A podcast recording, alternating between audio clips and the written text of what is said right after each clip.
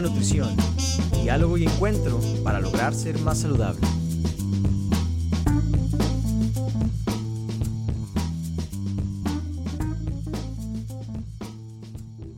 Bienvenidos en una ocasión más, como siempre, su servidor Carlos Alessandrini y Cristian Lomelí. ¿Qué tal, Carlos? ¿Cómo estás? ¿Listo para el capítulo de hoy? Muy emocionado y seguimos con esta racha del mes de la mujer. Eh, contentos de que nos haya prestado la oportunidad la licenciada en turismo, Melissa Rodríguez, para hacer su testimonio como paciente bariata. Voy a permitir que ella se presente. Gracias, Melissa. Hola, buenas tardes a todos. Yo soy Melissa Rodríguez, soy paciente bariátrica desde hace un año, cinco meses. Este, soy licenciada en turismo, soy madre, 36 años y pues trabajadora. Y pues vengo a dar mi testimonio con ustedes. Espero les, les sirva lo poco mucho que les pueda aportar.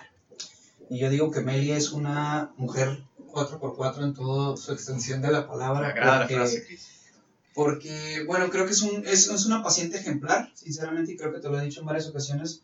Meli, independientemente de la cirugía bariátrica, es una persona que ha luchado con mucho y que se ha mantenido en, en, muchos aspectos de su vida, en toda esta lucha contra la obesidad, ha podido integrarlos de la manera más sana posible. Entonces fue por eso que escogimos que estuviera el día de hoy con nosotros para poderle dar a nuestros escuchas, si tú estás del lado de la obesidad y dices, oye, no sé cómo hacerle, no sé cómo, le hace esa gente, qué es lo que piensa, cómo integra todos los aspectos de su vida a, a un cambio tan drástico, definitivamente yo creo que Mary nos puede compartir varias cosas desde un punto personal, cosa que yo creo yo como nutriólogo que yo nunca he tenido obesidad, Carlos tampoco, yo creo que eso sí nunca lo vamos a poder comunicar por más preparados, doctorados, maestrías que tengamos eh, como dice David Goggins, una cosa es estudiarlo y otra cosa es vivirlo.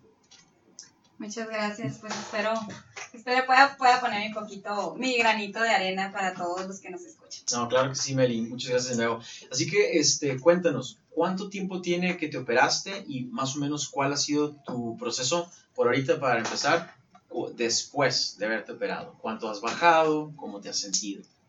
Bueno, pues yo llevo, como les decía, un año, cinco meses de operada. He bajado, si mal no recuerdo, la última vez que me empecé, alrededor de 30 kilos. Este, yo soy de ese margen que no tenía una obesidad muy grande, pero ya cargaba con problemas de una obesidad mayor. Entonces, este, mi proceso ha sido muy bueno, ha sido positivo. Este, mm, me ha costado mucho trabajo, claro que sí me ha costado, pero me ha ayudado a ser un poco más disciplinada. Lo digo poco porque no puedo decir que soy perfecta, pero me ha ayudado mucho a llevar un ritmo y acostumbrarme a no decir estoy a dieta. Es una forma de vivir y una forma de comer. Y aquí sigo, o sea, no he, no he terminado mi proceso porque ya, ya llegué a mi meta, pero el proceso sigue toda la vida. Continúa. Y como comentas, ¿no? No es una, una dieta, sino el abarcar y formar un estilo de vida más saludable. Y me llamó la atención el comentario que hiciste de que no tenías una obesidad mayor. Sin embargo, ¿qué fue lo que te empujó a decidir identificar que querías tú encarar este, este problema que tenías, este, la situación de la obesidad, vaya? Sí, mira, yo tengo 36 años. Hace cuatro años aproximadamente me quitaron lo que es la vesícula. Yo empecé a tener problemas de salud, me quitaron la vesícula. Saliendo de cirugía, el doctor me dijo, tienes que bajar mínimo 30 años, 30 años, perdón, 30, kilos. Me dice, porque tu hígado está grande, tu hígado está graso y así cruelmente podremos decirle, me dijo, tú estás propensa o a cirrosis o a cáncer de hígado. No investigué más, me empezó lo que es este, ese miedo a cómo tengo 32, 33 años, tengo dos hijos y ya estoy empezando a batallar con problemas de mi salud debido a, a este problema, pues a este problema entonces yo empecé a trabajar primero en mí, primero hacer ejercicio, dietas, ir a nutriólogos, los típicos nutriólogos a lo mejor que te ya te ofrecen un chochito, otro, otro y otro, pero lejos de... Ah, no, no, pero yo me di cuenta que lejos de estarle haciendo un bien a mi cuerpo, le seguía haciendo un mal porque el problema era mi hígado. Y si yo me seguía metiendo chochitos y todo esto, pues no iba a llegar a nada. No iba a llegar a nada sin empeorar la situación. Entonces empecé a sufrir problemas de presión alta, eh, los antecedentes de mis padres diabéticos, hipertensos, este, empecé a sofocarme mucho, a cansarme. y, ajá, y de ahí se venía como que una depresión y un desespero hacia mi salud. Así, entonces fue cuando yo tomé la decisión. ¿Y este proceso cuánto tiempo duró para que decidieras tú? Cuatro años. O sea, de cuando me quitaron la vesícula, me di, bueno, tres años. Me di un año de prueba de mi, de qué tanta fuerza de voluntad, ajá, qué tanta fuerza de voluntad. Después dije, bueno, voy a empezar a ahorrar, voy a empezar a ahorrar. Y después, como tres, cuatro meses antes, empecé a investigar y dije, lo voy a hacer. Lo voy a hacer con todo el mundo en contra, ¿eh? Con todo el mundo en contra. ¿Y qué tipo de comentarios en contra escuchabas? No lo necesitas, no, no estás tan gordita, este, ponte a dieta, haz ejercicio, échale ganas, no, no es necesario, tú puedes, te vas a morir. Después este, les da todas las enfermedades que puedan existir, nos da a nosotros los bariátricos según la gente externa a todo esto, a todo este mundo. ¿Y qué fue lo que, a pesar de tener esos comentarios en contra, tuviste el valor para seguir adelante? Nada más, yo nada más esperaba que una sola persona, bueno, dos personas me dijeran adelante. Una es mi esposo y otra mi mamá. Mi mamá me dijo que no, mi esposo me dijo que sí. Y con eso tuve. El apoyo. El apoyo y el yo querer sentirme bien. Porque es una cadena de, sentimientos y desesperación que dices, ya, ni modo, vamos a lo que sigue. Y entra la duda, entre otras cosas, ah, pero... Claro, y el miedo y todo. Todo, todo, todo. Yo creo que hasta la fecha el 5% de mi entorno es el, los únicos que saben que me, que me operé. Que me operé porque aún así he sido señalada. fuertemente. O el, por el poco porcentaje con el que puedes hablar, ¿no, Meli? Ahorita hablas de un montón de puntos, por ejemplo, las, las impresiones de, del típico vecino, ¿no? Metiche, es que no estás tan gordita.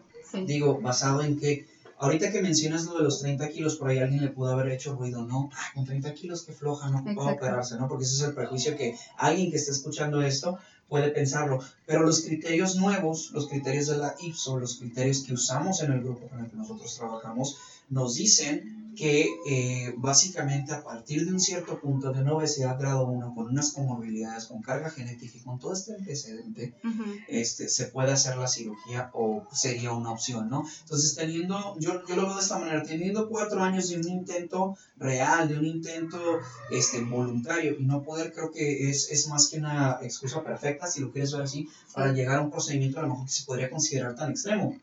Lo interesante y lo que yo le, le, he comentado, incluso algunos familiares de pacientes con los que he tenido la oportunidad de interactuar, que como sabes, Meli, son pocos porque no los dejo que entren a la consulta, solo entra el paciente, es literal esta pregunta, y esto va para todos que están pensando esto ahorita, ¿no? ¿Quién eres tú, que no eres el paciente, para tener un prejuicio o juzgar o decirle al paciente o restarle mérito el buscar una opción para sanarse. O sea, ¿quién soy yo, vecino metiche, para decirle a Melissa, oye Melissa, como que tú no lo ocupabas, no lo deberías haber hecho. Óyeme, ¿quién te crees? ¿Quién te crees para hacer un juicio sobre la salud o, sobre, o restarle mérito a un paciente que está buscando mejorar? Entonces, ese 5, volviendo al punto, ese 5% del cual hablas es con el que interactúas, ¿no? Con el que puedes hablar. Entonces, mi pregunta obligada es, para que todo el mundo lo tome en cuenta, cambia o no cambia en el momento de luchar contra la obesidad tu manera de interactuar con tu ambiente. Claro que cambia, cambia mucho. ¿Qué dificultades te encontraste por ahí? ¿Qué fue? Me hablas ahorita de prejuicios y algunas otras cosas, pero a ver, ahora sí que platícame un caso real de, carne viva, tal cual fue un episodio. Mm, mira, yo tengo lo que es un negocio, tengo una taquería. Obvio me llegan clientes todos los días, todos los días de mi cambio, o gente que tengo tiempo que no veía y me llega. Me han llegado a decir, porque es que hasta una mala idea de, de lo que es perder peso tienen. Todo lo relacionan con enfermedad, ¿verdad? ¿Te sientes bien? ¿Qué te pasó? bien? Es que así, o sea, hasta descaradamente porque dices, bueno, te saludo como tú tus pacientes, los saludas, interactúas, pero no pasas la línea claro. del respeto. Bueno, para mí es respeto, porque que lleguen y me digan directamente, ¿caíste en las drogas? De verdad. Con otras palabras, ¿no? No, así directamente. ¿Caíste en las drogas? ¿Estás bien? ¿Tienes cáncer? Ya me sacaron cáncer, ya me sacaron que si caí en las drogas, si estoy deprimida. Y, y esos son los que se atreven a decir algo, ¿no? Sí, yo digo, ¿por qué no me... Es que no estoy... Estás enferma. No, no estoy enferma. Enferma estaba hace un año, cinco meses. Hace un año yo estaba enferma. Ahora yo estoy sana. O sea, puedo decir que estoy sana. Sí, tengo mis etapas en las que a lo mejor estoy un poquito más cansada, mm, un poquito menos fuerza, pero eso es, normal, parte de, sí, igual me cansaba cuando estaba gordita, pero pero la gente tiene un prejuicio hacia la obesidad y hacia la pérdida de peso. Es casi como si existiera un celo del éxito, desafortunadamente. Sí, sí, sí. Es rara la persona que me dice, oh, pues te ves muy bien, ¿no? Tienen que, ¿qué te hiciste? ¿Estás enferma? ¿Caíste en las drogas? Una connotación negativa, ¿no? Y dices, wow, wow, o sea, ¿cómo? Lamentable. Ajá, sí, sí. Sin embargo, pues no les hacemos caso a estas personas y tampoco les hiciste caso en aquella ocasión que no querías que te operaras. ¿Y cómo es que te sientes tú de manera diferente con 30 kilos menos? Yo imagino, me gustaría nada más imaginarme porque, pues vaya que es bastante peso, ¿no? Sí. Entonces, de manera física, emocional, hasta psicológica, ¿qué podrías compartir de tu sentir? Con 30 kilos menos. Engloba lo que dijiste todo, lo que es física, lo que es psicológico, lo que es todo eso, lo engloba.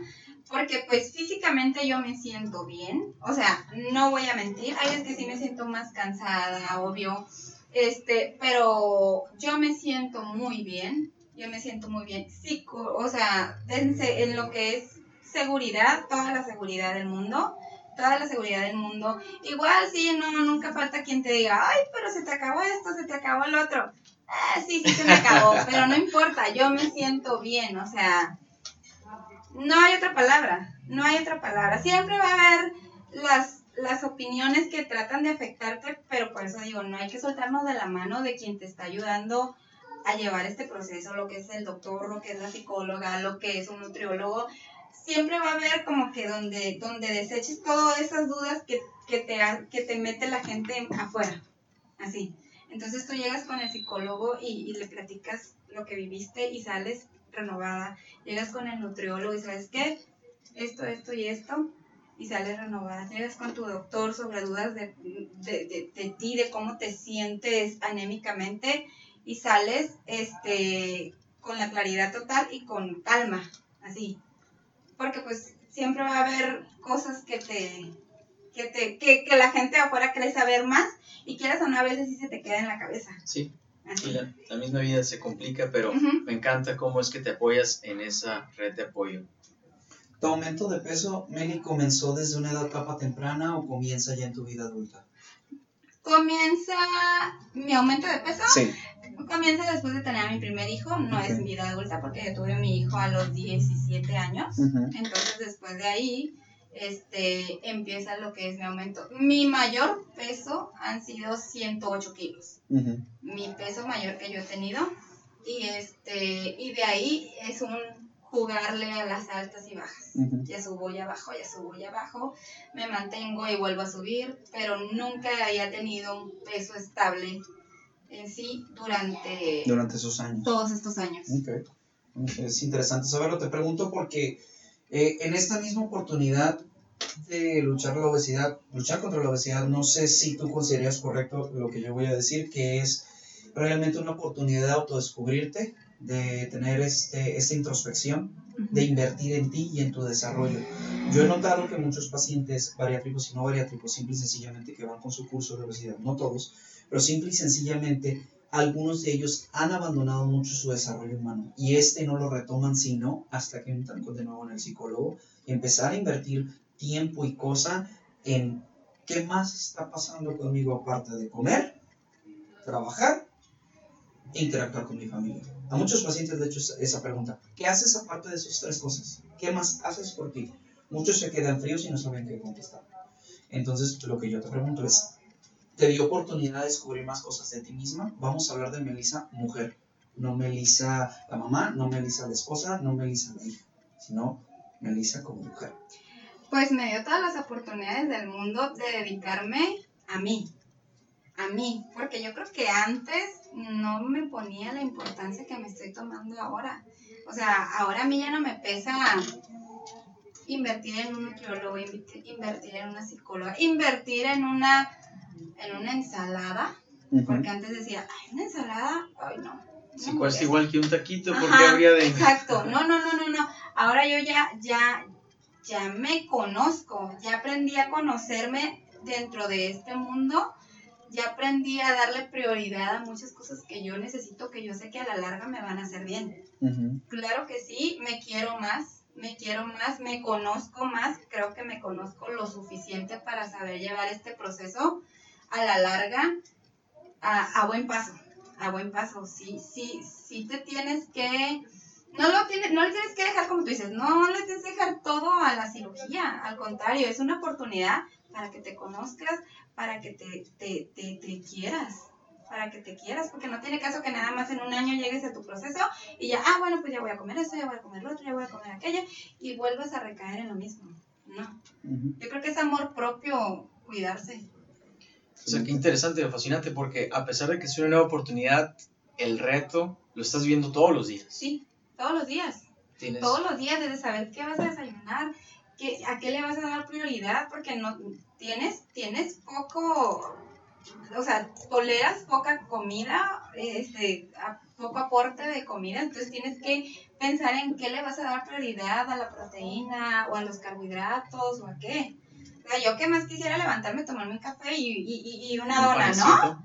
Sí, sí, porque a lo mejor para muchos sería el desayuno ideal, pero no, no, o sea, pues vamos a, darle prioridad a, a, un huevito con ejote, con esto, con aquello, y al final sé que me va a llenar y voy a quedar satisfecha.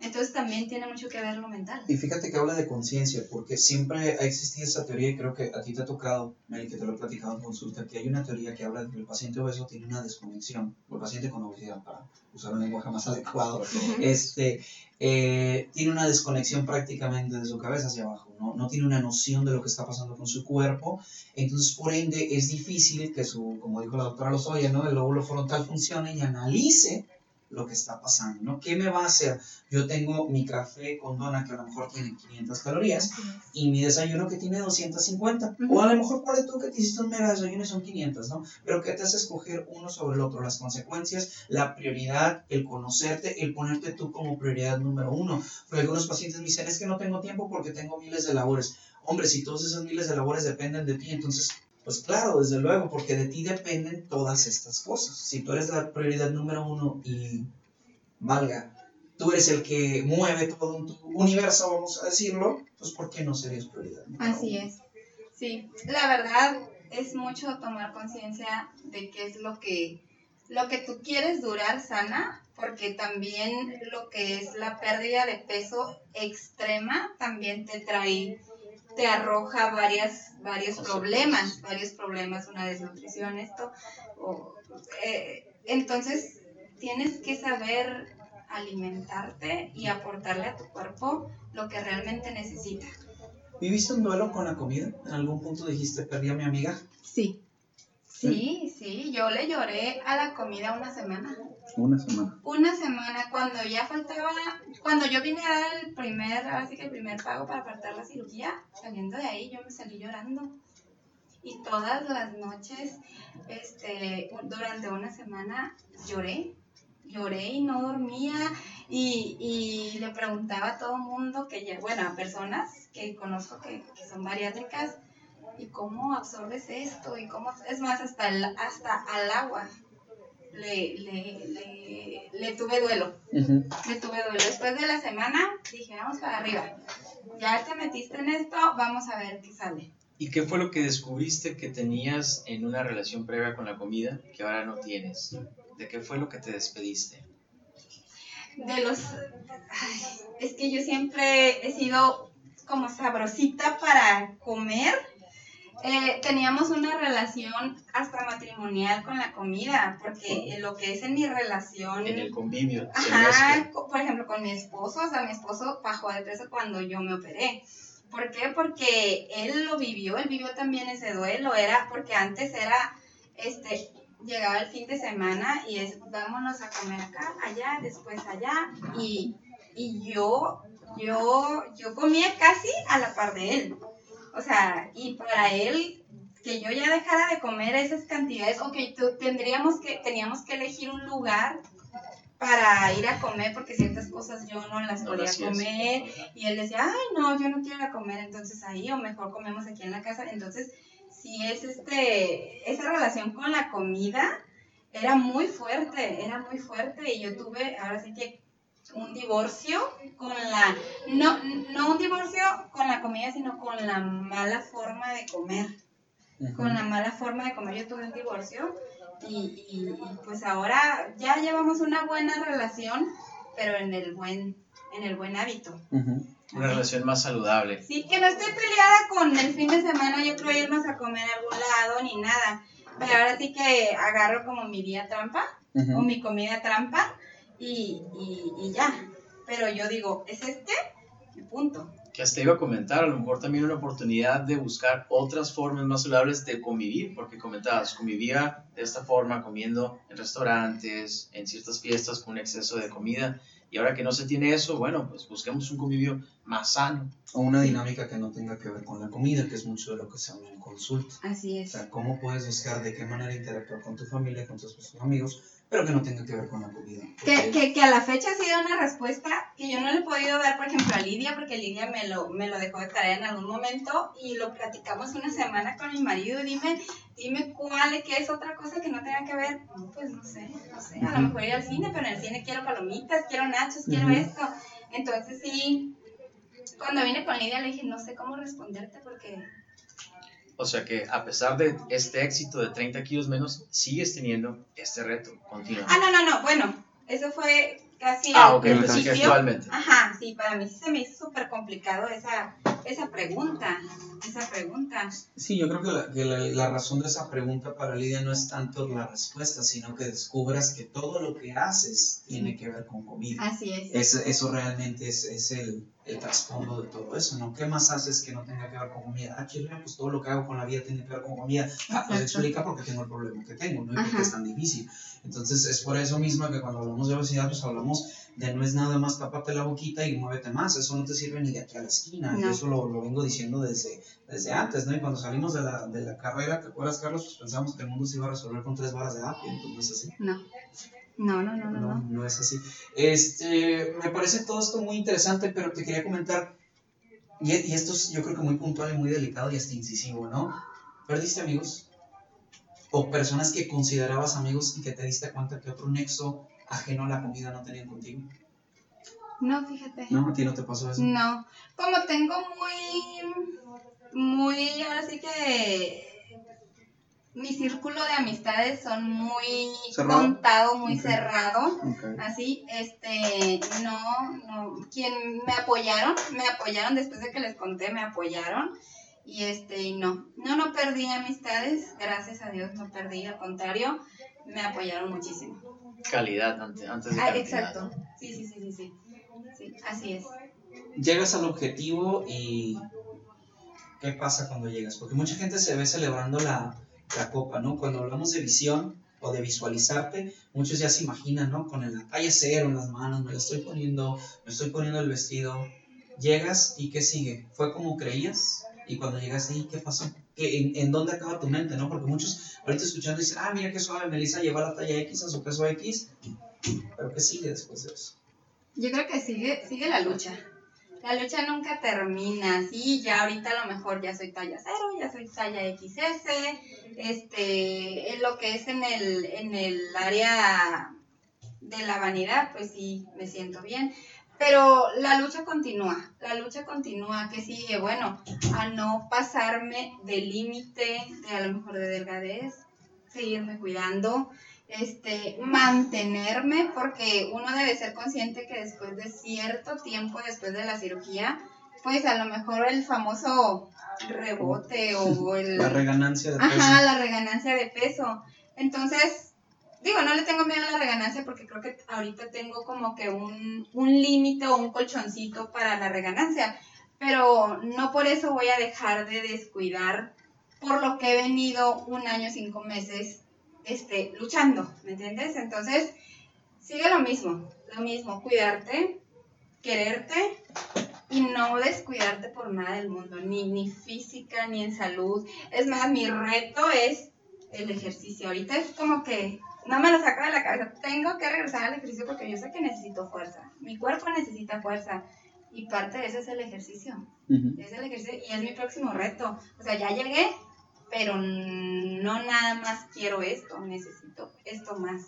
Y podría decirte que hasta cuando logres ese hábito del ejercicio van a venir otros, porque yo creo que esa actitud que es la que tú tienes más de buscarte, retarte, seguir conquistando, es lo que te ha llevado al éxito y te va a seguir brindando otros frutos. Sí, de hecho yo estaba haciendo ejercicio, lo dejé un tiempo, dejo un poco que lo dejé, pero es como que no lo puedo soltar, no me puedo soltar de eso, no me puedo soltar de mis doctores, no me puedo soltar de mi nutriólogo, de mi psicólogo, es, es, es como que la cadenita de la que yo me tengo que sostener para yo sentirme segura de que estoy bien.